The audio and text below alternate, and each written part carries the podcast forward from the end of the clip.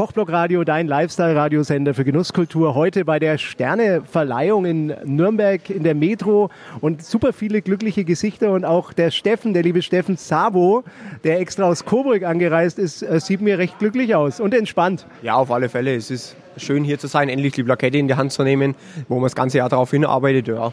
Und lauter tolle Kollegen, ganz klar, ist super hier. Also und du äh, hast heute das erste Mal, oder? Den, den Stern bekommen oder hattest den schon? Ich habe das zweite Mal. Letztes Jahr das erste Mal und dieses Jahr das zweite Mal. Ich habe es gerade schon einen Freund oder Kollegen von dir befragt, also mal ganz naiv gefragt, ja, ihr seid ja alle auf einem hohen Niveau, auch ohne Stern, denke ich mal, schon vorher.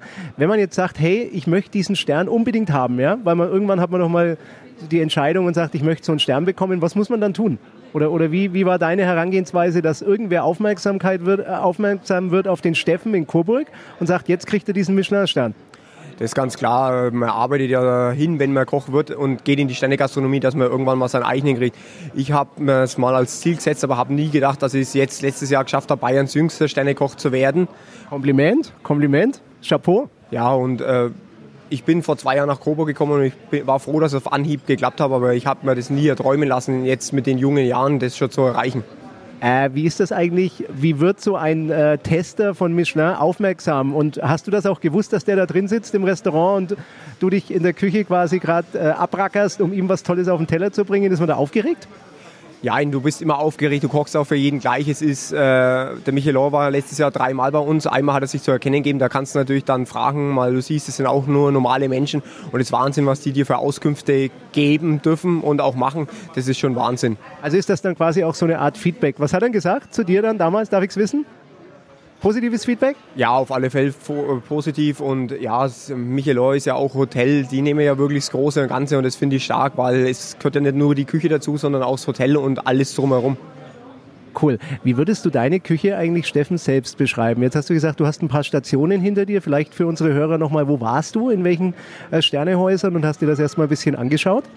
Ich war bis jetzt in Schloss Elmau, mit dem Luce de Oro einen Stern. Dann war ich drei Jahre in der Oberpfalz beim Hubert Oberndorfer.